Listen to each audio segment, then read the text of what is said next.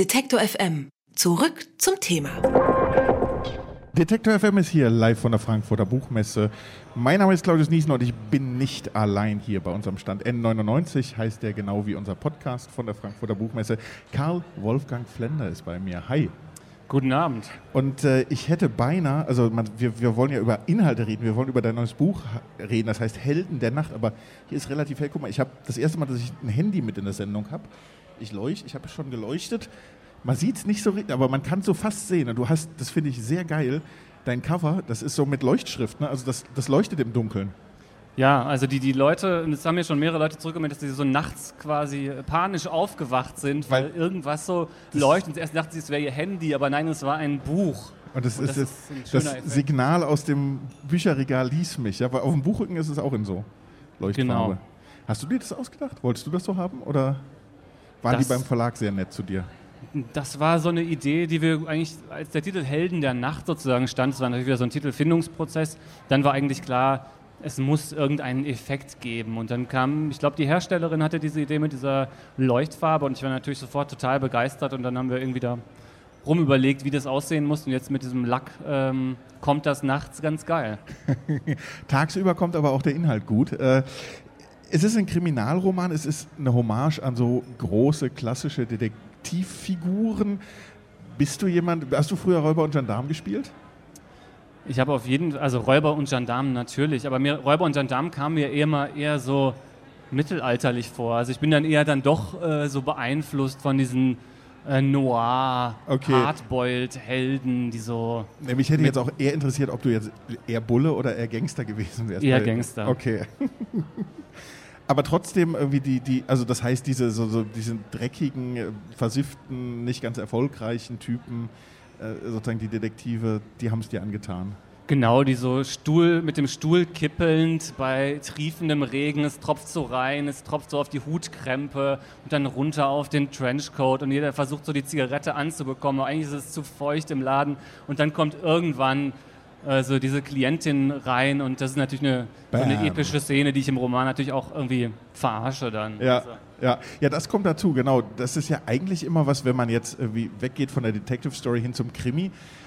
Krimileser werden ja ganz schnell ganz nervös oder zumindest so der, der ganz klassische Standard-Krimileser, ohne den jetzt irgendwie aburteilen zu wollen. Aber wenn man mit dem Krimi spielt, wenn man so ein bisschen den aufs Korn nimmt, das mögen ja nicht alle, ne?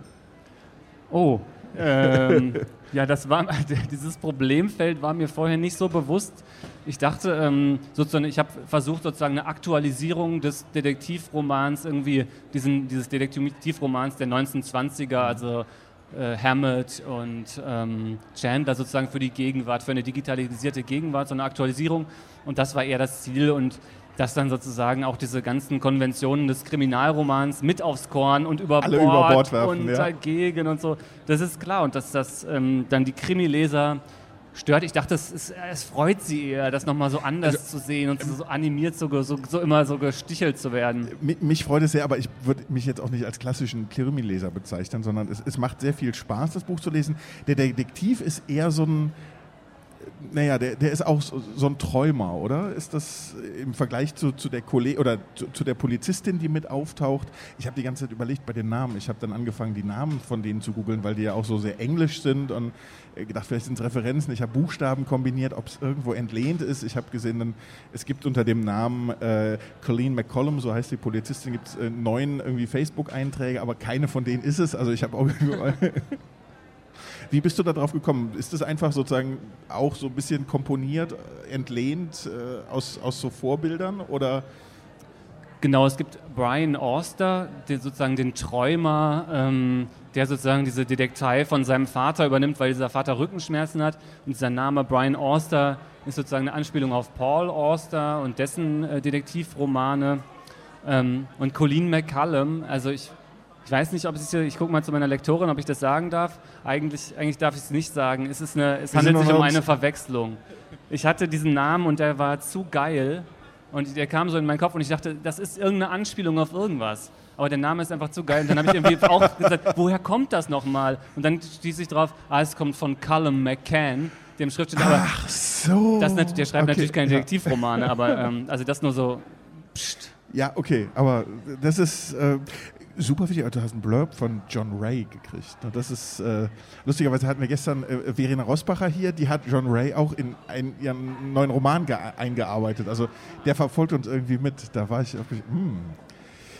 Es ist aber auch, also die Figuren sind teilweise zynisch, die Figuren sind teilweise Träumer, aber es ist, es ist und bleibt auch eine Liebesgeschichte, oder? Also eine Liebeserklärung an Detektivgeschichten. Ja, oder? unbedingt. Also ähm, dieser Mythos, ähm, der sozusagen jetzt irgendwie, also die These des Romans ist, der Mythos des Detektivs geht verloren mit dem Geheimnis, das verloren geht in der Digitalisierung. Es ist einfach so 100 Jahre Abstand zu den 1920ern, wo man noch irgendwelche Leute verfolgen musste durch dunkle Straßen. Heute macht man das GPS-Tracking an dann hat man sie, früher hat man irgendwie so mit so schlechtem Pulver irgend so Fingerabdrücke gesucht. Heute gibt jeder seinem iPhone schon den Fingerabdruck. Also wofür braucht man dann noch einen Detektiv?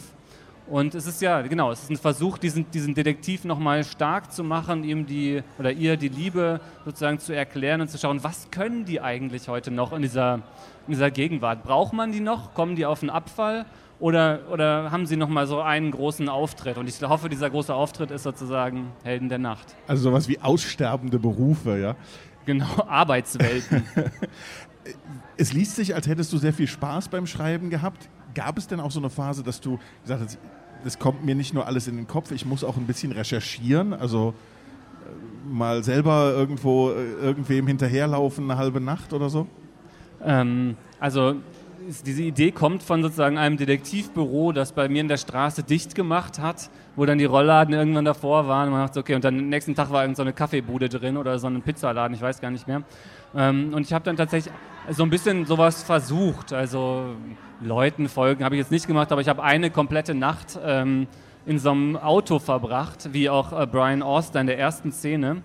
Und irgendwie, so eine Nacht kann un unendlich lang sein, wenn man wirklich nichts zu tun hat kein, das Handy geht aus und man muss aufs Klo, aber man darf seinen Posten natürlich nicht verlassen. Also du hast dich einfach bei dir vor der Haustür in dein Auto gesetzt und ja. um also okay.